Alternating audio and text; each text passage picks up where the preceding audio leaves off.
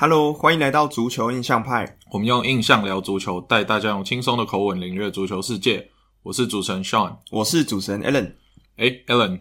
我们上礼拜已经把世界杯的决赛介绍完、讲完，然后大家也经历过世界杯的激情之后，那我们呢，这一集的主要的主题就是要让那些因为世界杯而入坑的足球迷能够留下来跟我们一起体验足球的美好。嗯，所以这一次呢，我们会从五大联赛精选一些球队，然后比较入呃比较有名啊，然后比较好入门的球队，介绍给这些球迷，让他们可以留下来继续跟我们看球，然后让足球球迷越来越多，对吧？嗯，没错，像其实。我觉得世界杯结束之后打铁趁热嘛，那我相信很多人可能如果喜欢西班牙足球的人，可能是二零一零年看世界杯的时候就喜欢上；那喜欢德国足球的人呢，可能会是二零一四年的时候喜欢上；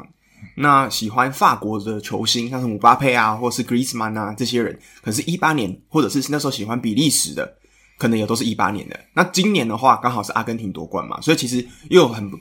冠军又是不一样的球队。那又是就是有非常多新的新秀在这一届的世界杯突挺身而出，所以我觉得今年如果上车的话，也是一个非常好的时间，就是你可以接接触到非常多不一样的球队。嗯，对，没错。那这次呢，我们就按照我们最常关注的这五大联赛，嗯，精选出这些球队，然后来跟大家分析一下，诶这些有名的球队有什么特色啊？然后适合怎么样的球迷入坑？然后有哪些球员值得你关注的？那我们就先从我们最常关注的英超开始好了。好，那讲讲英超之前，我们先想一下什么是五大联赛啊？就是如果第一次听足球人想说，诶，五大联赛跟我们平常听到世界杯到底差在哪里？就是这是世界世界杯这些球员，比利时或是阿根廷、法国球员都会参加吗？还是他这是什么样的一个比赛啊？好。那我们要就是跟这些新的球迷来解释一下，反正足球世界分为两个，一个是国家队足球，就是我们所谓看到世界杯啊，然后像欧洲杯啊、美洲杯这样，这都是属于国家队的足球。那他们是以国籍来分队伍的。那另外一个就是每天都几乎每天都会每个礼拜都有比赛的，就是俱乐部足球。那俱乐部足球呢，在世界上。分为最主要的五大联赛，分别是英超、西甲、意甲、德甲跟法甲这五大联赛。那是这目前啦被认为是世界上最好的五个联赛。这样，那又以英超是目前在商业价值、精彩程度、球星的密集度是世界上最好的，所以我们决定从英超开始跟大家介绍。那英超呢，这个联赛。又分为最主要的六支强权，就是俗称的英超 Big Six。那我们会从英超 Big Six 开始切入，然后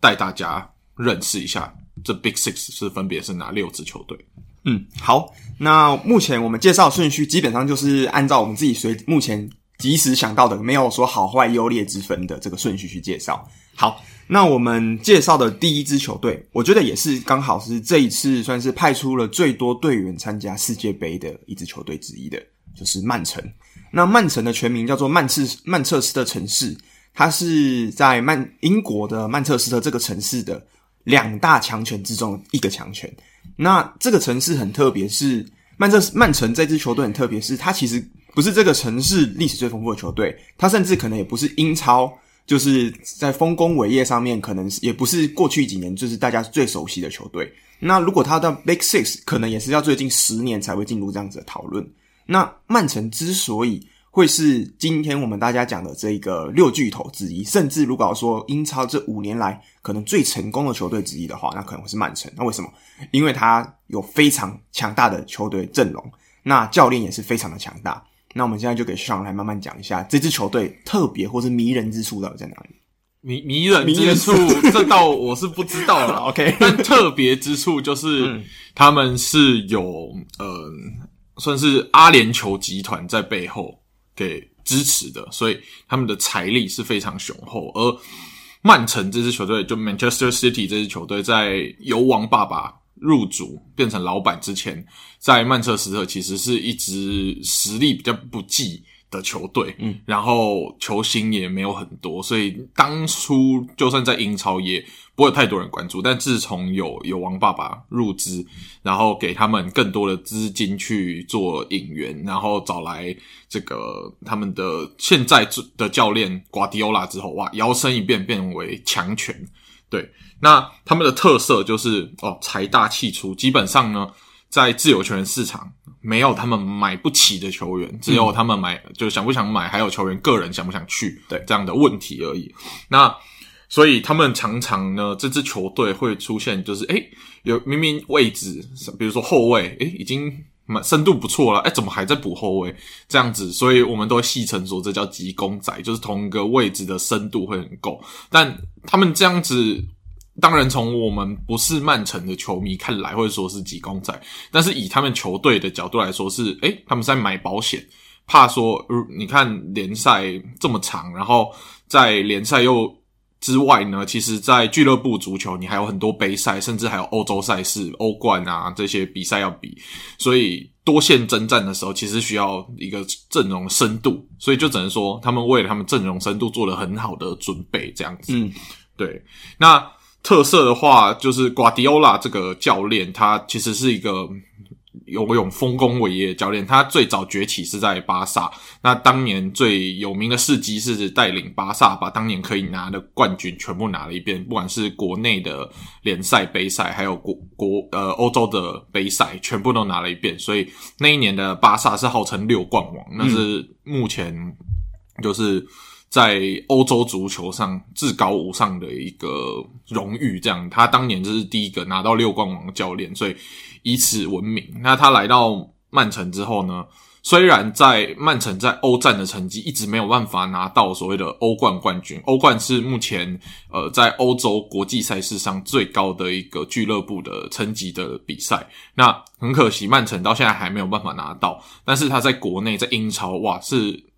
拿。国内的联赛冠军像是喝水一样简单。那当年就最近他们的劲敌就是另外一支球队是利物浦。那他常常利物浦就已经拿到九十几分的高分，但曼城总是可以比他更多分来取得国内联赛冠军。所以这个是他们这支球队最可怕的地方。嗯，而且我们刚刚讲到说，像刚刚说这个急公仔嘛。那急公仔这个东西其实就是一体两面，就是一来是像我们其他人说，诶，你怎么会买了一大堆用不到球员？可是反之就是他的阵容深度是非常的厚实。那我们之前就有戏称说，诶，这个曼城的第二梯队就是曼城的 B 队，甚至都有办法打赢其他 Big Six 的球队。大家就知道说，曼城是一支非常可怕的球队。那刚好因为曼城是一支大概我会说最近十年之内才崛起的球队，所以他其实。他的球迷的基础都还，我觉得在除了在地的球迷以外，都是蛮新的。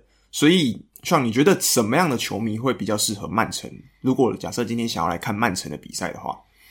我觉得就是如果你就是喜欢关心跟大市场的球队，嗯，然后喜欢支持的球队有更多的资源，可以实现你身为球迷，诶，你觉得你想看哪个球员有机会被买进来，哪个潜力新秀有机会被买进来的，然后。基本上就是这种愿望都很希望可以马上实现的，就很适合关注曼城。因为你关注曼城，成为他们的球迷之后，诶，老板很可能在每次的转会窗都会实现你身为球迷的小小愿望。因为对他们来说，花钱是很容易的一件事情。嗯，而且曼城之前我印象在大概四五年前吧，他就是算是第一个开启了砸大钱买后卫的这样子的一个风潮。嗯，因为我们以前都觉得。诶，如果要买钱，就是砸大钱买人的话，你可能会是要买姆巴佩，或者是买梅呃内马尔这样子这种前锋等级的，这个钱都是花在这边。那我记得有一年，就是曼城他好像在花后卫，什么花了快一亿欧元之类的，那导致现在开始就是后卫这个位置呢，变得在现在足球越来越重要，就是尤其是金钱转会费上面这个东西是越来越贵。嗯，那曼城就是在这方面非常文明，就是他通常不会用太。非常可怕的价钱买一个人，可是他其实把后卫甚至整体其他位置的球员的平均身价全部都一起往上拉，所以导致曼城他其实，在我们等下介绍球星里面，他真正要说，呃，超级球星人大概只有几位，但是他们的基础的水准都是非常之高的。就是我觉得他们 S 的球星有几位，但是他们大部分其他人其他位置没有那么算是啊热门的位置的球员，他的实力应该有 A 以上，我觉得。嗯，没错。对，好，那我觉得我们就直接进来，就是曼城的重点球星好了。那我们以这次世界杯跟可能最大遗珠讲一下，因为其实曼城还有一个我觉得非常可怕的球星，他这次没有打世界杯，可是我觉得全世界足球迷都一定要认识的一个超强的未来的巨星。嗯嗯，好，像你觉得要从哪里切入曼城的球星？曼曼城的话，它主要的核心绝对。非得提到一个人，就是比利时的当家球星 KDB Kevin De Bruyne。嗯，那他除了在比利时是绝对的进攻核心之外，他在曼城也是这个不可或缺的进攻核心。嗯，而在比利时，我们看到这一次比利时在世界杯不如预期，小组赛淘汰，那是因为他们的黄金世代已经进入黄昏时代。但在曼城不一样，跟他搭配的前锋不是卢卡库。是现在足坛上最炙手可热、进攻效率、进球效率最可怕的一名球员之一，但由于他身处的国家，呃，整体实力比较不够，所以没有办法入选到世界杯。那这个球星就是 Erling Haaland。那 Erling Haaland 的地位呢？目前在足坛上，哇，他身价是可以媲美今年在世界杯大放异彩的姆巴佩，嗯，你就知道是多么可怕的存在。那哈兰之前是在呃奥地利联赛踢球，然后也在德甲踢球。那这两个相对之下是比较低层级的联赛，那英超是最好的嘛。那当初他来之前，其实蛮多人在质疑哈兰到底能不能把在前两个联赛的可怕进球效率转换上来。嗯，那结果他只用了半个赛季就证明了，不是他要适应英超强度，而是英超要适应哈兰的强度，根本守不住，完完全全守不住这个人。嗯，没错，那。KDB，我们都知道他在比利时这个队友比较不济的情况下，都可以有这么可怕的就是控场、中场传导能力。那再加上他在曼城的话，他队友都这么强的情况下，你就知道说曼城的这支球队的进攻火力是可以多么的旺盛。嗯嗯，对。那我觉得，如果以这次世界杯来就是出发的话，我觉得还有一些可能今年刚看球的人可能会认识的球星，我觉得也是蛮值得认识的啦。那另外一个的话，我可以讲一下，就是阿根廷这次大家有没有记得这个单刀进球？我记得是面对克罗埃西亚的第二、第二、第三球吧，就是有一球是 Avarez 直接单刀，第二球直接单刀冲进去之后，他的这个被克罗埃西亚的守呃后卫跟守门员都没有挡住，就直接进了那一球。那这个 Avarez 这个小将呢，就是目前在曼城的一个算是潜力新秀，所以其实大家非常期待是在今年的世界杯，他拿到了世界杯冠军，那再回到了就是俱乐部之后，再搭档刚刚上说的这个 Erling Haaland，这两个人会不会是未来统治英超这两个最强的年轻的就是双前锋组合之一呢？所以这个我觉得是蛮令人期待，毕竟其实在世界杯之前，大家都知道哈兰是非常强，可是现在又多了另外一个。就是突然冒出头的这个 Alvarez，所以我觉得今年的曼城其实说实在，在经过了世界杯之后，你看哈兰有就是世界杯的这一段时间可以好好休息，Alvarez 又长出他的信心，那是我觉得接下来曼城是非常可怕。嗯。嗯，没错，对啊，那他其实还有非常多球星是真的是非常强，而且都是基本上曼城的先发十一人都是在他自己的国家队都是先发等级的，就是最强的那一种。对，所以如果真的是蛮喜欢这样的球队，你真的没有，你如果以世界杯来讲，那你在对照说，诶，曼城刚好有哪一些球队是今年你在世界杯很喜欢的？诶，如果可以不妨就是朝他们比赛先往下看，而且其实曼城的球风真的是还蛮好看的，就是他们是那种控球型，但是控球又不会让比赛太枯燥，我觉得就是他们的进球是非常多，那防守也是非常非常好的水准，嗯，没错。讲一讲，好像都自己快被曼城迷了。没有，不可能。好，那第二支球队呢？来，第二支球队，希望就交给你吹捧了。哦，第二支球队是号称红军的利物浦。那为什么要说利物浦呢？因为利物浦也正是这五年来在英超算是唯一一支足以跟曼城抗衡的球队。嗯。那虽然最后在联赛大部分都是亚军收场，所以大家说是亚军收集狂。这个利物浦，那为什么说这个？利物浦这几年常常跟曼城就是决战到最后呢。想你要想想想不想跟大家介绍一下，就是最近这几年利物浦拿到了几分，结果每次都是亚军这样子的一个故事。对，之前利物浦有创下一个记录是拿到九十七分，嗯，然后那那个时候九十七分的这个积分在放在英超历史上，大概八成。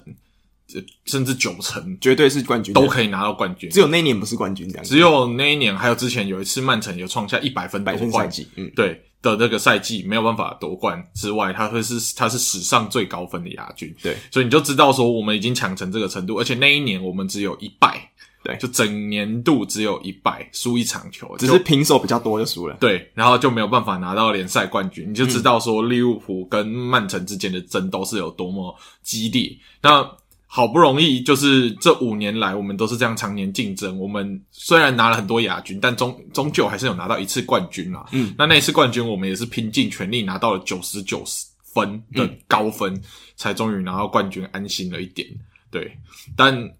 真的，曼城真的是我们利物浦最可敬的敌人，因为我们我跟 Alan 本身是利物浦的球迷，所以我们非常深知曼城的强大。真的。对，但那为什么我们会喜欢利物浦呢？我们喜欢利物浦是因为喜欢他的快节奏，他的防法。他的 Gegenpressing，这是他们的特色。那他们的教练又是 Jürgen Klopp，Jürgen Klopp 是我从看多特蒙德这个德甲球队时期就非常喜欢的一名教练。他是一个个性蛮鲜明的，然后激很很激情，然后跟球员又可以打成一片的一个教练。然后每次在呃跟记者互动上也常常妙语如珠，这样子让只是一个很让让人家喜欢的教练。对，那。他来了以后，其实他来接利物浦之前，利物浦算是属于一个刚经历过，呃，也是亚军完，然后慢慢的在走下坡的一个重整期。那他来接了利物浦，那时候看到那个阵容，我们不觉得利物浦是有机会可以拿欧冠、拿英超的这个阵容，但经过他的改造，然后引进他需要的球员之下，让这支球队。完全符合他的这个重金属摇滚的球风之后，哇，那踢球好看之外，战绩跟奖杯的收集也是蛮厉害的。像去年我们是踢到了每一个赛事的决赛，虽然最后只拿到了两座冠军，嗯，对。那但是我们是踢进了所有我们可以踢的比赛，踢到最后一场这样子，这是一个蛮了不起的存在。对，那。对于利物浦来说呢，我们也是有一些主要的球员要跟大家介绍。那利物浦比较特别一点，他的王牌这次也没有世界杯可以踢，嗯，因为他是在埃及的埃及球王，就是 Mo Salah。那 Mo Salah 其实差一点就有世界杯可以踢，那那时候最后是跟马内的塞内加尔在资格赛上拼搏，但最后就。输掉，所以埃及没有办法顺利的出现世界杯。他其实早年的时候也算是一个足球浪人，他也是踢过其他的英超强队，像切尔西啊，嗯、然后后来到了罗马，然后再到了利物浦以后，那时候到利物浦的时候，并没有人看好他，嗯，能够踢出怎么样的名堂。毕竟他之前的英超经验是失败的，对。结果没想到来到利物浦之后，哇！进球效率很可怕，太扯。对，然后大家看完那一季的好爆发性的表现，大家想说啊，这应该是什么一季行情啦，就是所谓的 one season wonder 这种一季行情。哎、嗯、结果没想到从那一季之后又抢了两季、三季、四季，哇，就这样子一路抢到现在。他去年还是金靴奖，对，丝毫没有所谓的退化。所以 Mo Salah 这个我们的。卷卷头、爆炸头的埃及球王，这个真的，虽然你如果世界杯没看到他，但你看联赛的话，一定得关注他。好，那如果你是因为关注世界杯想要入坑利物浦的话，有几名球员是可以记记住一下，像是我们的门神 Alisson Becker，他也刚好是巴西国家队的门神。没错，对，虽然这次巴西国家队最后是在呃在比赛里面。不幸的输给克罗埃西亚嘛，但不丝毫不减 Alison Baker 在国家队啊，还有在利物浦的稳定性。没错，对，我觉得这次的输球可能就刚好他们被克罗埃西亚克制嘛，嗯、然后在踢罚球的时候，克罗埃西亚又比他们更稳定，踢罚球比较没有办法，然后再加上 Livakovic 的这个稳定的发挥，造成被淘汰，而不是说 Alisson Becker 比 Livakovic 还要差，对。那阿里森贝克绝对是不管是在利物浦还是在巴西的后防都是最稳定的这个存在。嗯，对。那后防的稳定度来说，还有另外一个人是必须要提，那就是自从他来到利物浦以后，利物浦的防线的这个定海神针，就是属于在这一次呃世界杯里面也是防线十分的扎实稳固的这个橘色军团，就是荷兰的定海神针 VVD Virgil van Dijk，没错，那他也是属于利物浦的主力中后卫这样。那当然这几年。比起前两三年，他的全盛巅峰，他有稍微的衰退了一点点。但哇，他两三年前这个巅峰，真的是可以让防守，就是进攻球员完全过不去的这个铜墙铁壁。但这几年虽然小衰退，但他还是利物浦防线上的定海神针。所以喜欢进攻的，喜欢看呃进攻球风，然后球风比较快速一点，然后去做很多逼抢的这种动作战的。肢体接有一点肢体接触啊，然后逼抢很积极的，我真的觉得利物浦会是你们的最好的选择。那进攻看 Mo Salah，防守的话看 Alison Becker 跟 Virgil van Dijk，这是我们身为利物浦球迷可以跟大家推荐这样。嗯，对啊，而且我觉得利物浦很特别，是我们其实还有很多球星是要等待大家自己去挖掘。那利物浦的边锋其实除了 Mo Salah，还有非常多很强而且脚法很华丽的人。那所以利物浦的话就非常适合这种你喜欢。快节奏、利落，一刀杀死对手这样子的，的这种类型的，就是说曼城，我觉得就是慢慢的、慢慢的把你逼入，就是温水煮青蛙，在在你不知道情况控球控死你之后，你瞬间可能就三比零、四比零就输了。那利物浦就是我一瞬间用这种重金属打击的方式，就是直接突破你。你再怎么控也没有关系，我就直接把你的这个控球转化成我反击的机会，所以是很不一样的，算是足球思维啦。那两个都是很，我觉得都算是目前呢这五年来讲英超最精彩的足球战术之一。对对，那利物浦我们在这里最后跟大家偷偷塞一个算是私心啦，哎呦，就是利物浦还可以关注一个，你现在看起来可能觉得说，哎，他就破破废废的，然后是好像也没什么进球效率，然后常常在场上有点懊恼。的一个迷茫的年轻人，这个人叫做达尔文，哦、傻物的达尔文。这个达尔文太狠了，他虽然在世界杯的时候跟乌拉圭没有太好的表现，完全没有进球。对，那他也是第一季来到利物浦，但这个年轻人他半季以来的表现，虽然说没有那种像哈兰这种爆炸性进球，对，但他拼战的精神是已经感动我们了，所以。我觉得，如果想要上车这种潜力股了，我觉得达尔文这这个球员是你们可以关注的对象。你现在先开始关注，等他起飞的时候，你就不是跟风球迷，你就是达尔文老粉。对，大家可以从现在开始关注他。嗯，而且我觉得利物浦有非常多他们这几年买来的年轻的，算是中场啊，或是前锋，他们其实都是还没有到生涯的巅峰状态，算是他们是未经雕琢的璞玉。那他们的上限都是非常高，所以。这几年的利物浦可能没有像前几年是有办法站在最顶点，以最强的姿态跟曼城决决战。可是我觉得他们这一支球队，他们虽然目前可能有点算是往后退，但是做足了准备，可能在未来的两三年，可能要继续再往前冲。所以我觉得利物浦应该是接下来如果所有目前的年轻球员再养起来，会是非常可怕的一支球队了。嗯，我是对非常有信心的。嗯，对，好，那我们讲到第三支球队，诶，第三支球队其实刚好也可以来聊一下，就是今年在英超，我们刚刚说，诶，利物浦跟曼城是这五年来最强的英超球队嘛？那但是今年的英超目前的榜首却不是这两支球队，竟然是兵工厂。那兵工厂这支球队是来自于伦敦的这个球队。那兵工厂其实是算是英超在历史上数一数二悠久的球队，而且它有一个非常可怕的，算是历史的非常多很可怕的神迹啦。那其中一个就是他们曾经创下了不败赛季，就是我们刚刚说利物浦这一败之下竟然拿到了亚军嘛。在兵工厂，他们我记得是在零三零四年的赛季呢，就是创下了不败赛季。那不败赛季到底是有多可怕？就是。他们一整年英超三十八轮的比赛，完全没有尝到一场败绩，也拿下了最后英超的冠军。那这场冠军是这一个冠军呢，也是成为了目前英超史上唯一一个在就是冠军奖杯上镀金的这个金冠军奖杯。对，所以大家知道这个球队之可怕。而且第二个我觉得还蛮特别，是枪手就是啊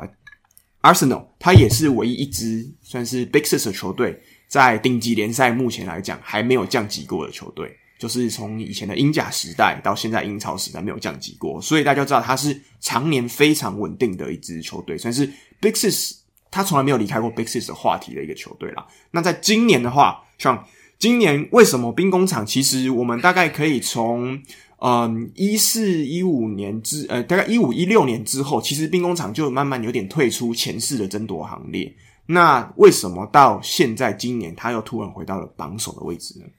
我觉得他们最大重点是，他们终于找到一个他们可以当做舰队基石的教练，就是 Mikel Arteta，他们现在的教练。因为他们之前有一段时间其实是战绩不好就换教练，战绩不好换教练。那他们在之前辉煌的时代，也是有一个教练带他们创造了他们这个换辉煌盛世，就是。他们最有名的教授阿森温格，那温格走了以后，其实他们陷入了一个重建的混乱期。那混乱期的时候，球队就没有办法像以前一样，再怎么状况不好，都可以以第四名压线的成绩进入欧冠，然后让球队的财政一直维持一个正循环。那后来他们因为得有盖了一个新球场，那必须让这个球场的，就是付这个球场的。建造费用，所以他们的呃、买球员的费用其实那时候有点受到影响，所以陷入了一点低潮期。但最近几年已经找到了这个足以让他们可以重新复苏的教练，就是目前看来是米阿泰塔扮演的很好的这个角色。那再加上他们团队中现在有蛮多好的年轻球员，像是今年在呃巴西可。蛮可惜，比较没有什么表现机会，但是在联赛哇表现的非常亮眼的 Jesus，嗯，然后在英格兰哇今年非常亮眼的这个边锋就是沙卡，对。对，然后还有在日本的算主力的后卫头米亚属富安健洋也都在他们队上，诶，在今年联赛都有非常好的表现，所以你看今年为什么曼城阵容一样可怕，然后你看哈兰来。我们都以为可以载至英超，诶，结果现在占占据英超榜首，竟然是兵工厂。你就知道说，团队的战力有时候还是可以胜过这种球星星光熠熠的阵容。嗯，而且我觉得这一个最近的组合是很特别，就是我们知道兵工厂是一个非常有历史的球队。那历史我们总觉得他应该会有是非常多老将啊，非常多这种就是很有资历的球员在这个队上嘛。可是这支兵工厂很不一样，因为这支兵工厂有着 Big Six。最年轻的先发十一人的平均年龄，也就是说，我记得他那时候其之前吧，我看好像是他的平均年龄先发大概二十二、二十三岁而已，是非常可怕、超级年轻的那种阵容。那这群年轻人竟然有办法在半季的赛季结束之后，还是迟迟的稳领先在榜首的位置，所以他就知道这支球队其实。以年轻人带领，但是他完全是没有说，呃，目前有这种可能年轻人带不住或是没办法稳住的这种感觉。那当然必须要看接下来下半季世界杯，大家可能有些人有比赛啊，之后看他调整这状况状况，去看接下来赛季。不过以目前来讲，兵工厂要持续领先下去的机会还是非常有信心的。那他的球风也是非常的好看。那如果我觉得刚好不知道为什么是，可能是冥冥之中的这个算是预定吧，还是怎么样，就是。在这这一今年呢，其实 Amazon 有推出了一个影集，就是专门在讲兵工厂在过去这一整年来队内的变化，那以及他们的教练就是 Arteta 平常是怎么跟队内的球员训练、信心喊话，那他有什么样的训练方式带领这一支曾经的老牌球队重返目前的巅峰？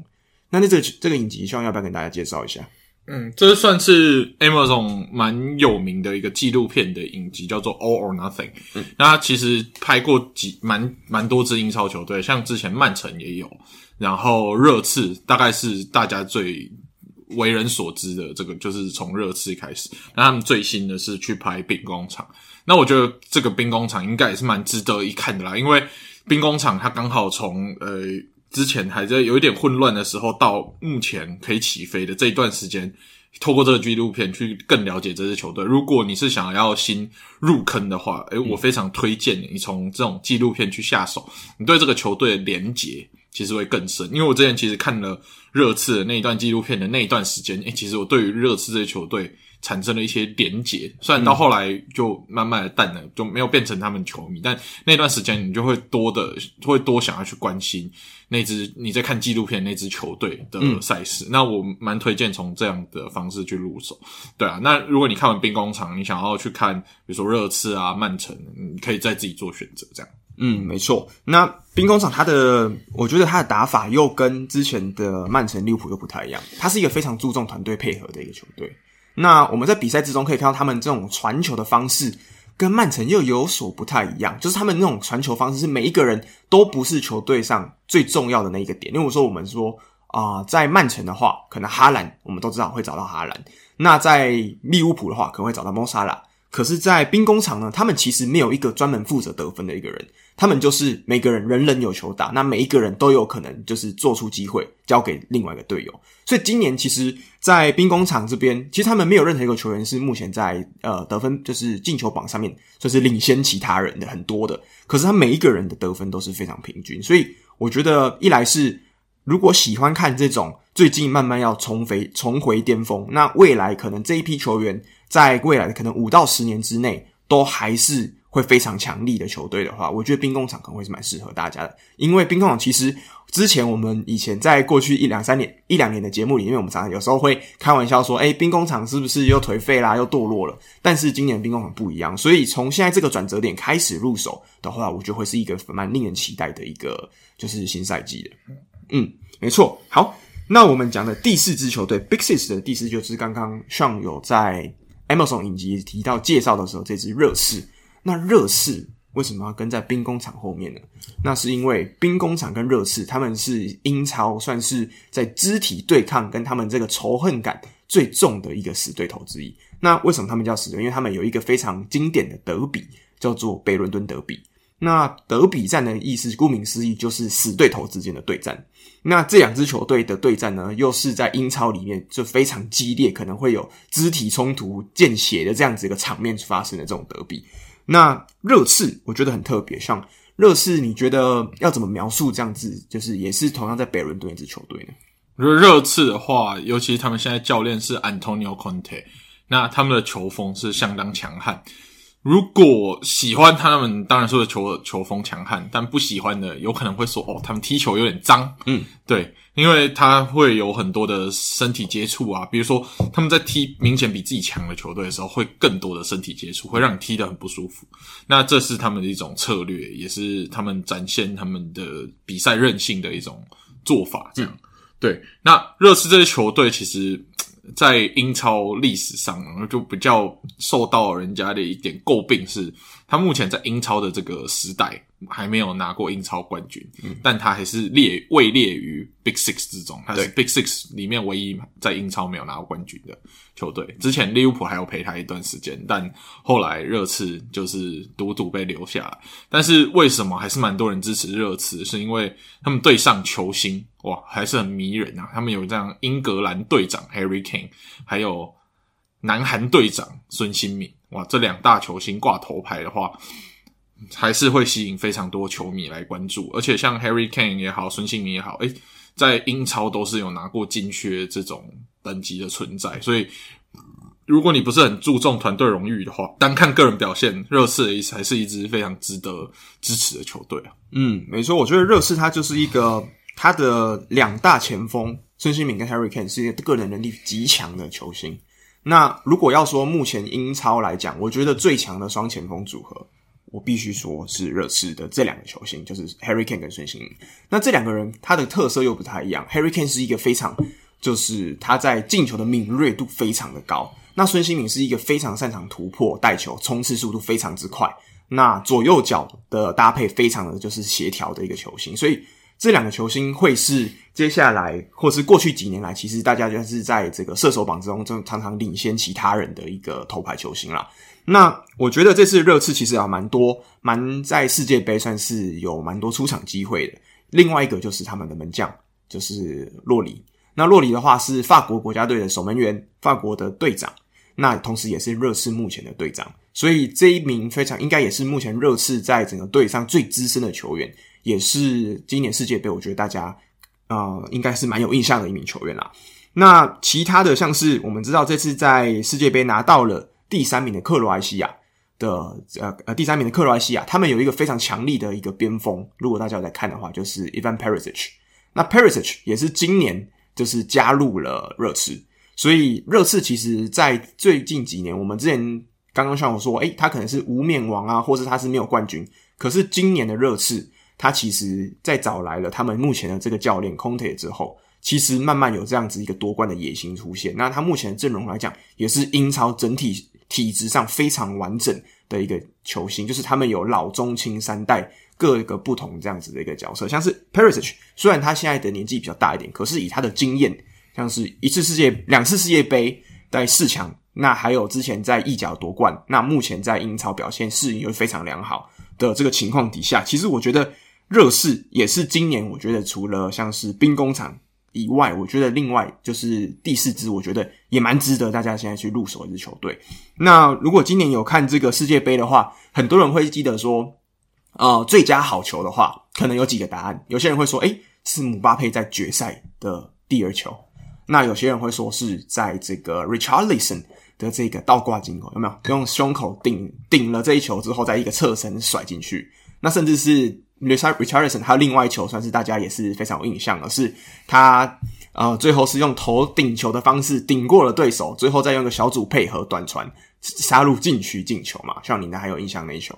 对，所以这个 Richarlison 也是今年刚好要加入热刺的球员，所以今年热刺有非常多刚好就是在世界杯表现非常好的球员，也在今年加入热刺。所以如果大家喜欢今年是世界杯，我觉得算是八强之内的球星的话，我觉得。热刺也会是大家我觉得蛮适合的一个选项。嗯，没错。好，那接下来来到 Big Six 的另外一支球队是切尔西。那切尔西也是同样身在伦敦的球队，所以我们说 Big Six 里面就有三支来自伦敦的球队。那这三支其实风格就是各有异同啦。那切尔西这的球队呢，它的特色是它的队徽是一只狮子。那蛮可爱的，我是觉得，就是之前以前平常在看的时候，我是觉得这个队徽是蛮可爱的啦。对，那像切尔西，我真的比较不熟，你来帮我们讲介绍一下切尔西到底有什么可看之处，或是它的特色是什么？我只能说，切尔西当然最近应该蛮常出现在大家的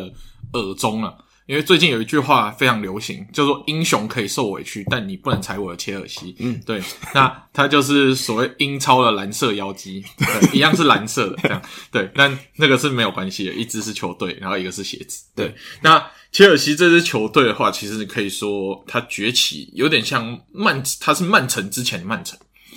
因为他当年在英超也是属于一个表现普通的球队，那也是一个有钱老板，但是他们不是油王爸爸，而是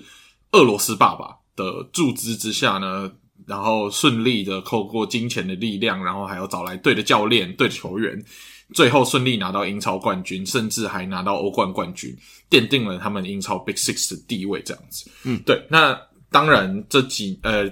自从乌俄战争开打之后，这个俄罗斯老板也是受到很多责难，最后也被迫得卖到球队。那现在的他们的老板是一个美国老板，他之前是有在 MLB 当就是当球队老板的经验这样子。那这个美国老板可能，呃，这对于切尔西球迷来说，不知道是好是坏啦，就是你知道褒贬参半这样。但至少很有钱啊，至少很有钱啊，至少愿意花钱继续给。切尔西支持，只是他有时候花钱的逻辑，你会发现，诶，他花钱的逻辑跟没在看球的球迷蛮像，就是诶，看到谁就想要买谁，然后看到谁有名就想要买谁，然后看到谁贵也想要买谁，这样就是一个花钱比较没有逻辑的有钱人，有钱就是任性的代表。对，那切尔西这几年给人家的感觉是他们球风比较讲难听一点，比较难看，比较枯燥乏味，但是。嗯讲好听一点的话，就是说他们很适合去踢这种淘汰赛的赛事。嗯，他们在踢杯赛的时候，往往可以靠着他们坚实的防守去把比赛拖入一个他们期待的节奏，然后甚至拖到延长，然后 PK。只是他们 PK 不一定会赢而已。嗯，对，尤其是这几年。呃，我们利物浦常常在杯赛决赛遇到切尔西，是那很幸运的是，有我们胜出了好几次，好像三次吧？对，几乎都是我们胜出嘛。好的，那我们要讲回切尔西，越讲好像越没信心了。来，对，我们那切尔西挽回局势，这支球队反反正就是他们适合踢杯赛啊。那看点的话，当然不是比赛本身了。我觉得看点的话，他们球员甚至比较有看点，因为他们球员有蛮多很可爱的球员啊。如果你们是那种喜欢看小鲜肉的啊，这个非常适合你们啊。哦、看点是颜值上的看点，看颜值、颜值、颜值。那个比赛内容就当做配菜这样子。有时候很无聊，你就盯着球员看，觉得帅就好。对，那。比较重点的推荐是他们，比如说英格兰小鲜肉梅森帽，哇，这个是万万千姐姐阿姨们的最爱，对不对？或是妹妹也会喜欢这样子的一个嫩嫩的小白脸的形态。那另外一个呢是德国小鲜肉开哈维茨，嗯，哦，开哈维茨算是诶、欸也算是从德甲到英超没有烂掉的一个代表了。你确定吗？呃，应该是没有到烂掉啊。好了，对了，对了，好，OK。他算是在一个稳健的步调上面前前进，并没有爆发性的成长，但是稳健的步调上的前进。好，对。那目前也算是切尔西的进攻核心之一啦。嗯，对。那这两个我觉得是非常推荐给各位颜值取向的球迷的。而且我觉得切尔西有一个很特别一点是。像我们在前面介绍曼城跟利物浦的时候，我们有讲到说，曼城的看点球星是 Kevin De Bruyne，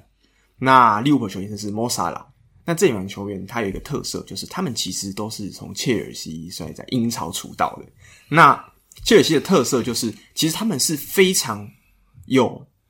挖掘有潜力球员的这一个特质，但是能不能把他们发挥到最大，可能往往就是他们可能最常被人家诟病的。例如说，他们已经挖掘到了一个。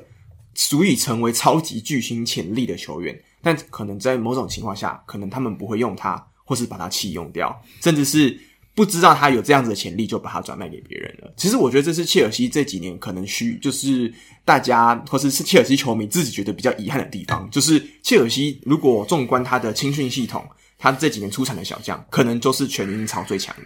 那这几年有没有办法把握？尤其是目前，其实，在切尔西的青训系统里面，还有非常多很可怕的小将。那这几年其实如果有在关注很多很强的别队已经崭放头角，呃，崭露头角的球星呢，其实很多往往都是切尔西出来的。所以切尔西是一支他们在培养年轻人或者是挖掘新球星这边，其实是非常不了得的一个就是球会。那但是他们又有另外一个我觉得非常与之矛盾的这个算是魔咒吧，就所谓的九号魔咒。那为什么说九号魔咒呢？就是因为只要传说中。在切尔西背上九号，也就是代表了前锋这样子的一个背号的球员呢，来到切尔西之后，通常表现都会不尽理想，甚至是就像是中了邪一样，突然不会踢球了。对，那这个就是切尔西这几年比较有趣，大家算是有在讲的一个算是都市传说啦。对，那切尔西其实有另外一个，我觉得还蛮值得一提的，就是目前我们刚刚讲说，哇，这个曼城或是利物浦或其他人有多强多强，但是我们不能忘记。英超目前最近一次拿下欧冠的球员是的球队是谁？是切尔西，没错，就是切尔西。所以其实切尔西他刚刚像说的，他的这一这个杯赛，尤其是在闯入决赛这个，我记得切尔西应该也是这几年在英超的杯赛或是在欧战闯入决赛次数数一数二多的球队。所以我觉得切尔西是一个一来他的青训系统非常的完整，他的钱资金非常够。那他目前阵容的球星来讲也是非常充足的，再加上老板这几年也是非常算是愿意砸钱在买人，所以切尔西算是这伦敦的，我觉得说这三支球队里面讲最有钱。那整体来讲，我觉得算是深度最深的一支球队了。那但是就是他的球风不见得是每一个人非常喜欢的这种感觉，所以这个就是可以大家接下来陆陆陆续续，如果我再多看英超了之后，可以慢慢去了解的，因为毕竟切尔西也是一个非常。啊、非常有多球迷的这样子的一个基础的一个球队，嗯，没错。好，那我们留到最后一支压轴的球队呢，就是俗称的传说中的英超的大魔王，但是他是一个堕落的大魔王。为什么？因为他是在二零一四年，大概接近过去的啊八到十年之中呢，其实已经有点淡出了英超的最最主要竞争舞台的一支超级强队曼联。那我为什么我们常常间？要说曼彻斯特有两支球队，我们先讲了曼城，而不是先讲曼联呢？其实，如果你有最近五年来讲，诶，当然曼城绝对是曼彻斯特最强的球队。可是，你纵观英格兰的足球历史上，曼联很有可能是英格兰有史以来最强球队之一，并列利物浦。如果以过去的历史来讲，那曼联希望要不要来介绍一下他过去有什么样丰功伟业，以及他这几年其实尤其是在今年，他们有请到了领教练，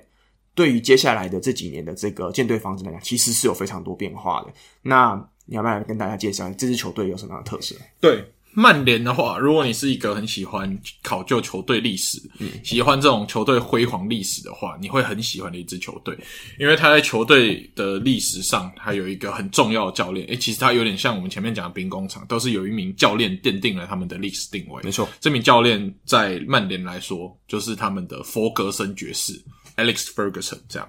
那 Alex Ferguson 算带领哇曼联在英超时代所向披靡，拿过好多次的。英超冠军超多次，对，那也是为什么在可能十年前会有很大量，如果你是英超球迷的话，会有很大量的曼联球迷的存在。嗯、对，但自从 Alex Ferguson 退休之后，哇，整个曼联好像是失去了一个重心，一个方向。他只找来的教练也好，要么不适合，要么乱搞，要么发现问题，但是。还没来得及解决问题，就下课下台一鞠躬。对，那直到今呃今年，终于找到了这个曾经执教呃阿贾克斯的光头教练，嗯，人称荷兰瓜迪奥拉，因为毕竟他也是师从瓜迪奥拉，从瓜瓜迪奥拉体系出来，然后跟瓜迪奥拉一样，头是没有几根毛的这样子的 Eric Ten Hag。对，那这个 Ten Hag 来的时候，诶，其实也。按照他的想法引进了不少球员。那之前我们看到曼联为人诟病的问题，其实，在刚开始这个赛季初，诶、其实还是继续的发生，然后也是一直被嘲笑。这支球队今年一开始其实是一个迷因般的存在，但随着滕哈格的体系越来越融入整个曼联的球队，然后整个球队的运作越来越好，他开始选择诶。让哪些球员上场的话，是能对球队比较好的帮助，而不是看球员的牌子。当然，你会看到他对于有些球员有所牺牲，比如说像 Harry Maguire。诶，你觉得奇怪？他在英格兰不是很强吗？为什么在联赛都没什么表现，都要坐板凳？这是因为他可能相信跟 Ten Hag 体系不合。还有我们的鼎鼎大名的 Cristiano Ronaldo C 罗，嗯，诶，为什么在？曼联要搞到坐板凳，后来还去媒体上放话，然后搞到跟球队决裂，然后最后以解约的方式离开曼联，搞得那么难看的，也是因为 Ten Hag 的一个坚持。但他这个坚持不是完全没有道理的，是因为他其实一开始他刚来的时候还没有确定地位的时候，也是有决定说，哦，好啊，那你牌子大。我让你上场，诶，结果发现上场就是乱七八糟，踢得很糟糕嘛。所以前期我们看到今年的曼联，前期有高有低，就是有很好看的比赛，但是也有被打爆的比赛，所以整个状况起伏是非常严重。但之后呢，他实验完了以后，他找到他属于他的阵容之后，诶，其实曼联是逐渐的稳定下来。那我们也希望说，诶，曼联这次如果这个教练对他们来说是对的人的话，就可以拿出他们当年对。呃，Alex Ferguson 的这个决心，把他留下来，然后当做他们重建的一个基础，嗯，然后按照他的战术需求去买他需要的球员，然后往正确的方向继续前进。虽然可能没有办法一触可及，但是目前呢，曼联我们看来他是往。正确的道路正在走着，然后也是期望可以赶快回到往日的荣耀，让曼联球迷，尤其是老球迷，可以一吐怨气，而不是看这几年的英超不断被曼城、利物浦甚至切尔西这几支球队宰制，这对他们来说一定是非常痛苦的一件事情。嗯，我刚刚突然想到说，因为我们想到这次这一集是给新加入的球迷的认识的特辑嘛，那如果我们要以大家台湾人最熟悉的运动来讲。我自己觉得曼联就是 NBA，例如说对比就像是湖人队一样，他大概可能湖人大概一四一五年赛季的时候是非常烂嘛，那那个时候可能就是变迷因。那其实曼联也是从那个时候开始就是慢慢有点走下坡的。那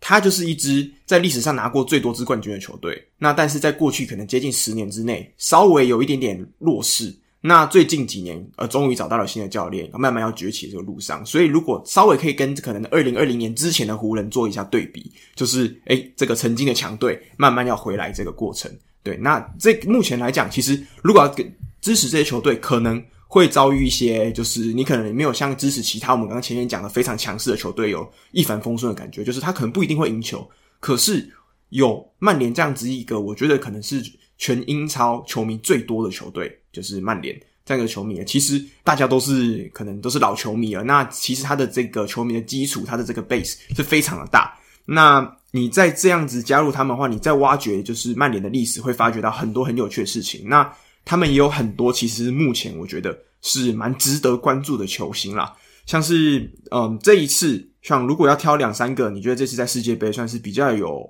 存在感的球员，你会挑谁？如果在曼联的话，像是今年在英格兰表现很好的 Rashford，诶 Rashford 的话，他在曼联来说是很重要的球星，因为他是他们自己青训培养出来的。对，然后像呃在葡萄牙表现的很好的 Bruno Fernandes，其实他我们曾经还有称他为葡萄牙的 KDB，嗯，大概是这样子的，算是一个比较简单的类比啊。对，中场大脑。当然没有说完全一模一样，但是他就是一个中场大脑的存在。对于进攻的体系来说，他对于曼联是蛮重要的存在。我觉得这两个是非常重要。然后还有像是在呃法国的后防，也算是定海神针之一的 Varane，他今年新加入曼联，诶，其实把。马盖尔不适合曼联的这个问题，算是给 cover 掉，那就是让马盖尔可以到板凳去，然后他先发，去把曼联的防线建构起来。那最后，我觉得今年他们曼联最重要的引进是 Lisandro Martinez 这名球员。嗯，那 Lisandro Martinez 他有点颠覆我们对于后卫球员的印象，就是诶要高，但是他反而是以一百七十五公分的身高，但是以灵活，然后还有。算是好的断球能力啊，等等，而且非常的积极，对，非非常积极的态度，去把整个曼联的防线化给建立起来。那这一点来说，我觉得曼联先从防守开始做起，嗯，一定是他们复兴的非常重要的一步。没错，而且我们都以前可能有看球看非常久的球迷就知道，被曼联宰制的那段岁月是非常的可怕的。那如果等他们再回来之后，这个重启这个红魔霸业的话。那我觉得其实也是蛮令人期待的一件事情。对，好，那我们这就是以上就是英超 Big Six，就是最重要的六支球队，以历史跟战绩跟球星丰富度来，我觉得大家可以优先入手的六支球队。但是，但是我们这边还有一个印象派的这个加码加码给大家想说，诶，一定有人会想说，我就不喜欢看这种呃这种你们说最强的球队啊，我就是想要挑一支，诶，可能未来也是会蛮强的。或者是我不想跟风跟大家，每个人都 Big Six，为什么我不能就挑第七支、第八支球队？没问题。印象派今天在这边挑了一支严选，这个未来五年之内可能会变成英超最强球队的其中一支球队。那支球队就交给 Sean 来解释一下，为什么他会是我们的这个加码球队。嗨，那这支球队是我们的喜鹊，嗯，Newcastle。哇，Newcastle 之前我们都知道说，哦，他的历史上有一名很重要的球员就是 Alan Shearer。对，那这名球员是英超目前历史上的进球王。嗯，对，那他也是曾经拥有辉煌的历史，但自从 Alan Shearer 离开了 Newcastle 之后呢，Newcastle 就陷入了一个不上不下，常常不小心就降级的一个低迷的岁月。是，那直到呢，他们被沙乌地阿拉伯。给收购哇，这是所谓油王爸爸的超能力。我们讲了这么多油王有钱人哇，这个油王就更不得了，他的有钱的实力是比我们刚提到的曼城的油王还要更有钱，可能两三倍，我觉得不止哦，以上，对，两三倍以上的这个有钱的夸张。然后再加上呢，他们新老板那就是刚收购球队，他们会有两三诶、欸、三年的保护期，他们的转会是可以。不受到就是这个收支平衡的限制，所以他们等于是有无限的资金可以去花费。嗯，但是这他们的花费又不是很铺张浪费。他们这次就是我们看到说，诶，他们虽然有有钱的老板收购，但是他们对于重建球队其实是有自己的规划。嗯，他们是从买好的球员、买对的球员开始买，而不是买贵的，不是买牌子大的球员。那买进来之后呢，再加上他们教练去重建他们的体系，诶，其实慢慢让 Newcastle 这支曾经很不稳定、常常不小心降级的球队，逐渐的重新爬回去，呃，的算是英超可能前五名，甚至回到欧战区的这个地位。那所以我觉得，如果想要就是想要看 Big Six 以外，你想要选一个潜力股，想要改变 Big Six 这个生态，嗯、未来有机会让英超变成 Big Seven 的话，你现在可以先上车，就是这是 Newcastle。对，嗯，我补充一下，目前的 Newcastle 有多强呢？它目前是英超排名第三名的球队，那它目前也是英超失球最少的球队，所以从这边我们就不难看出，其实 Newcastle 它虽然有钱归有钱。但是其实他们的教练在买人的方针，其实都是买在非常好的点上。像他们最近补上了巴西的中场，还有补上来自荷兰的后卫，还有补上门将，其实都是未来在这几年都有资格成为球队骨干的球员。那再加上本身他们自己就有一些原本球队里面非常有潜力的天呃天赋的超新星，所以这一支纽卡索，像你觉得要怎么样的球迷比较适合纽卡索？因为其实我觉得这支球队算是蛮新的，你觉得有什么样可以去界定说，诶什么样的球迷适合这支球队呢？我觉得就是不喜欢跟风的，就不喜欢跟人家一样，他想要特别一点，或是你想要成为第一个，嗯，让别人跟你的这样子的一个球员、球迷，是不是？嗯，没错，嗯，那这样子的球迷就非常适合先上车 Newcastle，然后在他强盛的时候，你就说，哦，我早就是老粉了；在他弱的时候，我就已经是球迷了。是，对，还在他还没有冠军的时候，我就已经上车了。没错，对啊。那再来就是。你如果刚刚听到，哎，曼城，你觉得曼城这支球队非常对你的胃口，你就是喜欢这样子，就是油王等级的有钱。那我觉得，但是你又不想要跟大家一样说，我不想要挺一个这 这几年几乎每年都在拿冠军的球队。那我觉得 Newcastle 会是第二个选择。而且再者，曼城他们其实这几年还曾经是有可能疑似违反这个收支平衡的问题，可能导致陷入一些可能买人没办法很尽力尽就是呃。这个非常开心的买人的这样一个阶段，可是 Newcastle 就像像刚刚说的，因为他是刚接手、刚转交的一支新球队，所以他在未来三年，我们可以讲简单一点，就是他花钱是毫无上限的，他们想买谁就是可以砸多少钱。重点就是，当然球星想不想来啦，但是这支球队呢，我们就不用担心钱的问题了。你想知道说，你只要担心是有没有人想要来这支球队，这才是唯一的问题而已。所以这一个 Newcastle 呢，其实目前来讲也是一个。体质非常，我觉得还蛮建立的，还蛮不错的。那未来几年非常有机会竞争到前四，甚至夺冠的一个队伍。对，所以这支算是我们的隐藏版的这个推荐球队了。嗯，好，那我们讲完了今这世界上目前来讲最热门联赛英超之后，我觉得我们可以来讲另外一支是在过去十年载制了整个欧战赛场上面的另外一个联赛，就是西班牙的甲级联赛西甲。那为什么说西甲？我们说，诶，英超是全世界最多人收看的联赛，最多收益之后，可能球星最多的。可是为什么我们还会说西甲是过去十年载至整个欧洲足坛的联赛呢？是因为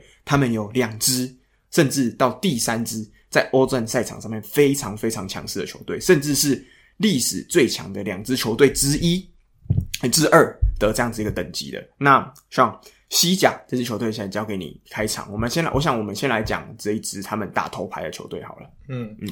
那西甲的话，当然必须要提到的是这两支球队，皇马跟巴萨。嗯，那我们先从皇马开始介绍起好了。那皇马的话，算是这个世界上最受欢迎的球队，可能没有之一哦。嗯，对，那他也是欧冠这个赛事上拿过最多次欧冠冠军，现在有十四座，还曾经打拿到了这个。近代欧冠三连霸的这个壮举，对哇，这真的是其他球队所难以企及的。你看，像利物浦拿一次就这么，就是这几年拿了一次就这么的拼命，然后切尔西也是相隔了好久才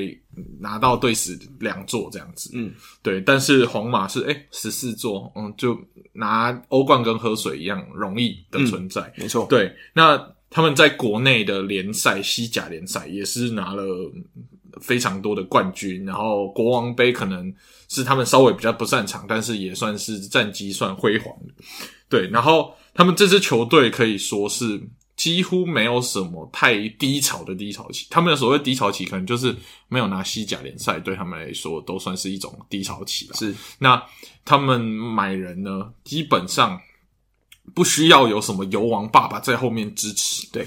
因为他们的球队招牌已经够大，很多球星从小的梦想就是可以为皇马踢球，诶，这个动力就成为他们吸引球星最好的一个招牌，这样子，嗯，就是儿所谓的儿皇梦，就儿时的皇马梦想，对，所以他们常常就是，诶，球星也愿意来，那他们刚好也有钱，因为他们的球队形式是以俱乐部呃为主，他们没有财团在后面支持，所以他们是会员制，那基本上球队的收益。每年就是除了扣掉球队营运之外，所有的钱都可以作为转会所用，所以他们的资金也是非常充足。然后再加上他们常年的这些奖杯的成功，就是让他们一直走在一个正向循环，所以强队会一直强下去。然后再加上他们这几年以前呢的皇马是喜欢买已经很有名，然后又很贵的球星，然后非常注重进攻跟。就是名气这样子，那所以那一段时间其实有一段时间他们的表现并不是很好，但这几年，诶，其实他们其实有点转换，他们开始去买一些有潜力的南美洲球员，然后进来搭配一些有实力的球星，在阵容上在老中青三代可以很协调的去做搭配，那维持的战力，然后在战力维持的同时，新陈代谢也非常快速，所以才可以让皇马，诶。你看，C 罗曾经待在皇马，那 C 罗离开的时候，我们想说，哎，这么重要的世界级球星是怎么样有办法可以顶上他的战力缺口？可能没办法，那皇马可能要低潮一段时间。不，皇马只低潮了大概四五年左右，没有，大概一两个赛季之后，就重新又回到呃西甲争冠行列、欧冠争冠行列，那完全就把 C C 罗给的。缺口给甩在身后，嗯，那曾经的 C 罗的当搭搭档 Benzema，哇，也成长，算是摆摆脱了 C 罗的阴影之后，也成长成为金球奖等级的存在，金球奖等级的前锋也是非常可怕的。所以我觉得皇马的话，它有点像是足球界的，可能像纽约洋基队的存在，嗯，就常年都有稳定的战绩，然后。但是他冠军拿的比杨基还要更凶猛，这样。而且他是到杨基零九年就没拿过，之后就没拿过了嘛。但是过去皇马在这十年，我记得赢了五次还是六次的欧冠冠军，嗯、而且到目前他还是欧冠的卫冕军，嗯、因为他在半年前才刚拿到了欧冠的冠军而已。嗯、所以他绝对是，我觉得很难在其他运动上比拟皇马这支球队，因为他实在是太成功了。甚至我觉得他有可能是人类历史上最成功的球队之一，也说不定。对，就是这么强的可怕程度。那有时候我们在欧洲不是会遇到很多可能来自外国的朋友。那其实通常我们在跟大家聊足球的时候，希望不知道你有没有这样的经验，就是我们在跟大家说，诶，你最喜欢支持的球队是谁的时候，我通常我第一件事情我都会说，你不要告诉我你喜欢的球队是谁，我来猜你最喜欢球队，我都是猜皇马啊。通常有百分大概四五成的几率会答对，就是这么可怕的一件 一件事情。所以皇马它的。刚刚讲到了，每个人都有一个皇儿皇梦，很多人。那我们刚刚讲到了，跟其实皇马要说他非常有钱吗？其实我觉得算是没有到非常有钱，但是他的招牌魅力够大。所以我们常常是说，诶，你想要曼城，你想要切尔西这样子非常有钱的老板，那通常有时候他们在球员决策说，那皇马你到底赢了什么？皇马的通常我们在大家开玩笑说，因为我是皇马，这就是我赢你的原因，没有别的，就是因为我是皇马。那导致他其实往往这几年有。嗯，像是最近这几年来讲，姆巴佩可能很多人都说，诶，姆巴佩未来可能想要最后征战的这个终极目标就是皇马。那过去这几年，其实有非常多已经打出在自己的地方，就是本地联赛已经打出了时机，甚至是已经成为当地联赛宰制的一个王者的人，通常也有可能最后会转到皇马。所以基本上，我们可以从历史角度上来看，皇马就是很多球星最后实现他梦想的最后一个，就是啊、呃、终点站了。没错，好，那皇马的话，这次世界杯其实也是有非常非常多，我觉得蛮强力的球星出现在这里面的。想交给你介绍，有哪些算是本届你觉得存在感比较强的球员？我觉得本届存在感蛮强的，比如说像巴西的边锋，这个速度很快的 Vinicius Junior，那他每次进球以后都会用跳舞来做庆祝，这算是他的招牌之一嘛。然后像是克罗埃西亚的老将中场。Modric，哇，他在二零一八年的时候也拿过金球奖这个至高无上的荣誉。对，那当年拿完金球奖，大家也预期说啊，差不多了，要走下坡了。诶，结果没想到呢，一路强到现在了，还在强，已经走下坡几年了，到现在还是一个强呃绝对主力的存在，不管在国家队还是在俱乐部，没错，都是这样的存在，这是非常厉害的。然后像是今年在法国担当起中场重任的这个 Tchouaméni，哇，他是今年皇马最重要的中场引援，是那他一来到。呃，算皇马接班成功，然后在法国也在没有 Kante 跟没有 Pogba 的情况下，诶，可以让法国依然维持战力，踢到决赛才不幸的落败。那你就知道他的实力有多么可怕。那每年皇马都是有办法。用钱买到这些球员，然后把它放进阵容里面去做调整的，我就觉得这是这支球队最可怕的存在。嗯，那这次其实还有一些是没有出现在世界杯赛场上的，像是我们说的 Benzema 嘛。那 Benzema 其实是目前在以今年的表现来讲，是世界上最强的球员，就是他拿到了金球奖这个至高无上的荣誉。所以 Benzema，我们在这次世界杯上虽然没有有机会看到他在球场上奔驰的这个英姿，但是这次回到联赛，在皇马，他绝对还是非常最重要的一个存在。那他常常往往在之前的欧冠决赛中，其实老实说，在最近他们夺冠这一次赛季的皇马，他一直都不是最大热门。但是就是靠着本泽马在连续淘汰掉非常多支劲敌那种神仙球之后，慢慢一路一路逼近决赛之后，再靠团队战力击败了对手，拿到了冠军。所以本泽马也是我觉得这支球队里面非常重要的一个成员。那。我们讲说，皇马其实最近这几年，它有一个趋势，就是它常常在世界杯之后买入至少一个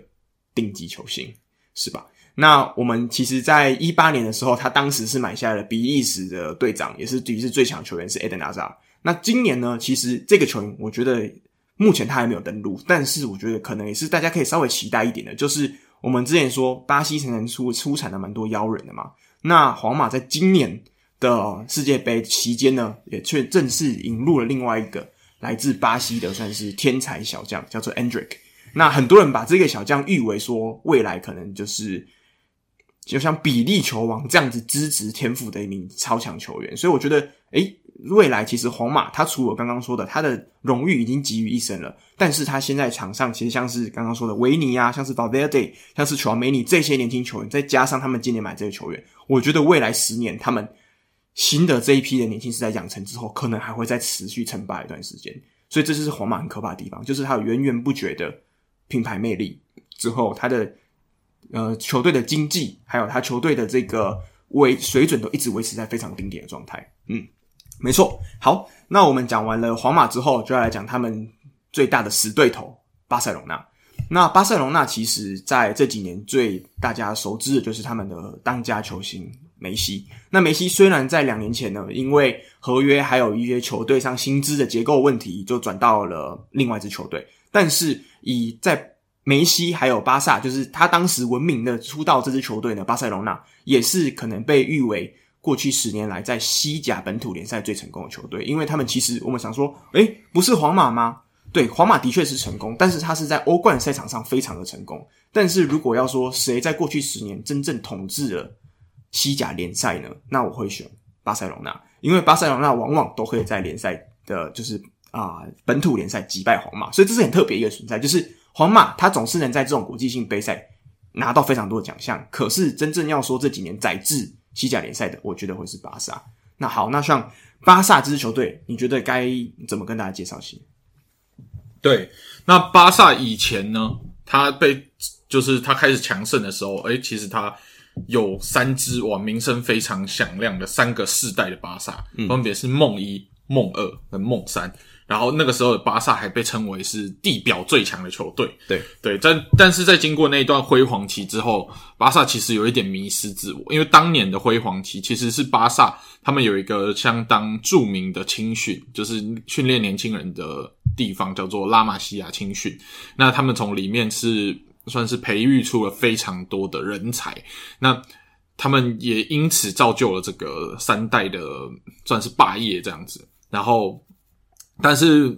由于梅西，哎，就是梅西也算是在他们球队非常重要的存在，但后来他们的经营方针其实有点走错路了，是开始不是那么重视青训，然后开始花大钱引进球星。因为那个时候其实一个转捩点是那时候梅西有相当重要的几个搭档伙伴，比如说像是苏亚雷斯跟内马尔。然后那时候梅西就是身为世界球王，当之无愧的世界第一的存在。那内马尔那个时候是他还排在 C 罗之后，被称为世界第三，是，但他一直不甘于屈居于世界第三。然后他又觉得在巴萨这支球队要当到头牌，还需要等到梅西离开。他那个时候在当时是不知道要等到何时的。但我觉得他是对的，因为梅西到现在还是非常的强，所以如果他要等，真的不知道等到什么时候。对，所以他决定要离开巴萨，去其他地方做挑战。那那时候他就决定转会到现在的球队 PSG。那当年也是付了天价二点二亿，把他从巴萨挖过去。那巴萨突然拿到了这二点二亿，突然就像是中了乐透一样，钱很多。那开始乱花，那也埋下了之后球队的财政纪律混乱，然后球队有这个欠钱的这个问题的，算是一个开端吧。然后。梅西也后来因为这个球队的财政问题，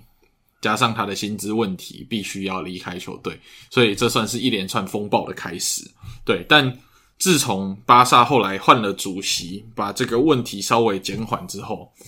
目前巴萨也是开始从诶年轻球员开始培养起，像他们现在阵中最重要的几个存在，像是 Pedri、Gavi。虽然我很喜欢叫他 Hijo de Piqué，但是他其实是一个还不错的年轻人。然后加上呃，今年在法国表现非常亮眼的 Dembele，哇，这个球员呢，只要以前我们都说他不是在医院，就是在去医院的路上。是，但是他只要不在医院，在场上呢，表现都会是非常亮眼。尤其是以一个边锋来说，速度跟传中能力都非常的可怕。这样，对，那他们开始。做调整之后，诶、其实巴萨的整整体的阵容开始慢慢的回到诶、以前这种很有竞争力，可以跟皇马并驾齐驱的这个心度，然后跟实力。所以西甲联赛会从诶、巴萨如果衰落的那段时间，其实皇马独走是有一点点无趣。但是巴萨慢慢回来之后，诶、可以看到这两强之争，那西甲联赛的竞争力。就会回到那个时候好看的西甲联赛。嗯，没错。那我们刚刚讲了说有年轻人嘛，那我们还可以讲另外一个是皇马以这边为主的头牌球星就是 Benzema。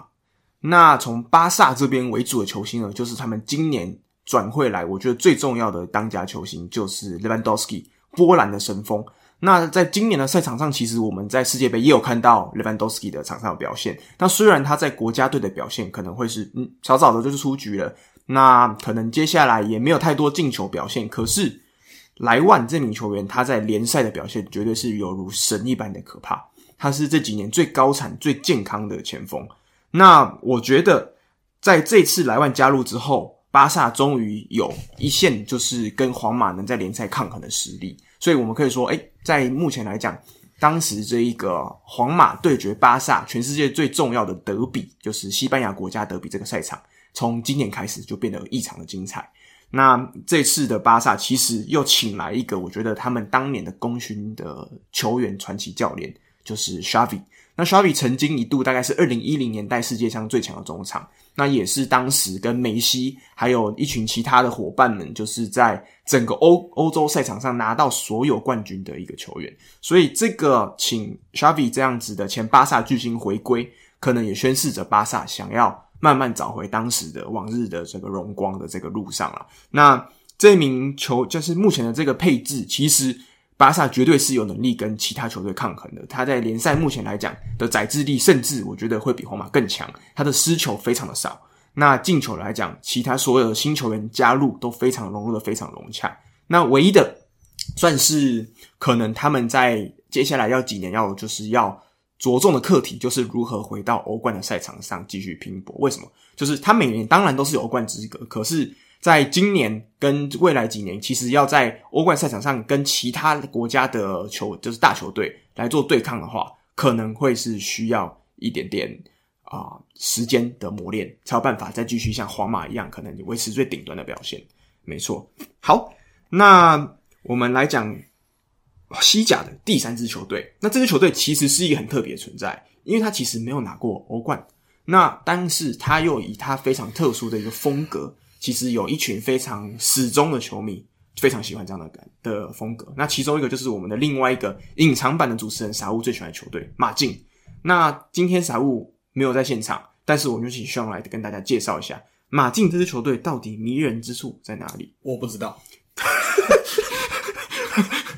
好，那你觉得？你你如果站在傻物的立场，你觉得为什么傻物会喜欢这支球队？因为呃，我们观察傻物看，就是他喜欢的球队有一个特色，就是踢球非常无聊，然后加上踢球。身体接触喜欢身体接触很多啊，对。对，他大概是喜欢这样子类型的，是。那所以他刚好切尔西也是他喜欢的球队，那马竞这么无聊，一定也是也要喜欢一下嘛，对，所以就无聊加无聊等于超级无聊，不是这因为讲你知道我们前面每支球队都吹捧成这样，结果到马竞就直接掉下来，不行，我们要找出一些，诶、欸，至少要吹起，至少也要吹捧一下嘛，嗯，我觉得是有点难讲诶，因为这支球队我。我我我只能从球员入手啦，好好好，就像切尔西一样从球员入手啦。至少他在球员上有几个非常吸引人的个个别球员啊，嗯，像是傻物非常喜欢的格子安托万·格里兹曼，嗯，跟他今年疯狂的在吹捧的这一名球员就是德保 Chris De Paul 啊，不是、啊、Rodrigo De Paul，对，这名球员。对，那他就是都是长相呢比较粗犷一点啊，然后然后再加上教练西蒙尼，哇，也是一个个人风格非常的鲜明的一个教练，他是一个在场上非常呃激动，然后呃一言不合呢就用下体大炮跟人家沟通的一名教练，这样。那马竞的球风，他是以一个极端的防守为主，那。当然，防守球队，我们当然没有喜欢这支球队的话，我们都一直说他很无聊啦。但是如果你喜欢防守型的球队的话，你去感受到，你你如果真的感受到那个点，那目前我们慧根不够，感受不到嘛。那如果你感受到那个点，你会发现说，哇，这个球队的防守，然后这个纪律，对，这个纪律完全就是照着我们球队的。的计划在走，但最后会不会赢？这另外一回事，不重要。对，最后输了可能是吃锅贴，就是虽败犹荣的原因。但是哦，整个纪律都是按照我们球队安排在走，对，你可能会看得很爽。对对，那你只要不注重结果，你就会可以喜欢这支球队这样。哎，所以是比赛的这个过程是最甜美的。没错没错，就是如果你是一个过程派的球迷，哇。那你非常适合去支持马竞。如果你是结果派的球迷，那可能皇马、巴萨比较适合你。是，嗯，而且我觉得这个，尤其像是皇马跟巴萨来讲，他们都是非常有球星个人魅力的一个球队。那以我非球迷来讲的角度来看，我觉得马竞他们这支球队，其实每个人就像是球队里面一个小齿轮一样，他们做好自己该做的事情，甚至是做好西蒙尼叫他们该做的事情。我觉得他们没有太多的球星个人的，就是大放异彩，相对于皇马、巴萨这样来讲，但是他们每一个人都可以做好自己本分内的事情。所以我觉得，如果大家喜欢那一种，可能他不是在整个群体里面最突出的角色，可是他其实都是有一定的地位，而且其实之前的马竞也曾经算是两度闯进了在欧洲的欧冠的这个决赛赛场上嘛。虽然最后都还是输给了皇马，也是他们最大的死对头，可是我觉得马竞这支球队的韧性，他们的血性。甚至是超越，有可能超越皇马跟巴萨，毕竟这是他们常年磨练以来的。他们一直都不会是最成功的球队，甚至可能不会是大家最喜爱的球队。可是就是因为这样子，常年隐居可能在第三、第二的这样的角色，我觉得这群球迷他们塑造出一种这种韧性，是我觉得在其他五大联赛的球迷很难比，就是去比喻的。因为你不会把马竞的球迷形容为胜利球迷或是跟风球迷，他是一个我觉得以。球迷来讲，最 hardcore 的一个群体，我觉得，对啊，应该说，如果你觉得西甲，你想要找一支 underdog 球队来支持，就是你想要。体验永远处于一个逆风，但是你在逆风之下还可以打出好的比赛的话，诶、嗯欸、支持马竞会是一个选项。是，当然就是你也知道，你每次对上皇马、对上巴萨，你都是处于劣势。对，但是你当然知道，开局劣势不代表结局一定是输嘛。虽然结局输的机会很高，但是你只要可以赢，你那个胜利的感动程度，绝对是比你碾压对手还要来的有印象许多。嗯，而且这一支球队的风格之所以为什么那么鲜明，其实刚我们。讲到西蒙尼嘛，那西蒙尼这名教练，他有一个很特别点是，我们刚刚之前有介绍过非常多各具特色教练，但西蒙尼的特色就是，他是目前在五大联赛赛场上执教单一球队最久的一名教练。也就是说，马竞从过去的十年来到现在，从来没有换过一名教练。基本上，西蒙尼跟马竞，他目前来讲已经结合成一个紧密部分，就是你可以说马竞就是西蒙尼，西蒙尼就是马竞这样的感觉。所以，你就是喜欢这种常年来讲就是一个专一精神的球队，我觉得马竞会是非常适合你入手的球队。那刚好，我觉得如果大家喜欢我们，其实我们身为局外人来讲，讲马竞可能没有那么说服力嘛。所以我觉得，如果大家真的对这支球队想要一窥它的奥妙的话，可以不妨去看一下傻物的文章。对，其实这几年呃这几集我们傻物有上来之后，我觉得相信大家可能对这名啊、我们的另外一个隐藏主持人是算是有一点点认识了。那从他之后慢慢出产的文章，或是他过去已经有写过文章，就可以一窥马竞这支球队为什么对他来讲这么迷人的一个之处了。嗯嗯，没错。好，那我们讲完了英超跟西甲之后，接下来还有三个非常重要的联赛，但是我们这边先做一个上半场休息，因为要讲的联赛太多支了，嗯，所以我们先做一个下半上半场休息，下一集下半部我们再来跟大家讲接下来的三个主要联赛。德甲、法甲跟意甲这三个联赛，虽然不会没有像我们可能之前讲的英超或西甲是绝对宰制的，可是相对来讲，这三个联赛呢，他们就是群雄割据，没有到说可能当然法甲比较例外，但是像意甲跟德甲，他们各有特色球队非常之多。那有当然有一个非常强大的霸主存在，但是这几年的态势越来越混乱，所以我可以称之为德甲跟意甲。可能是未来我自己觉得心目中最好看的联赛之一，所以请大家敬请期待接下来的下半部。嗯，好，好。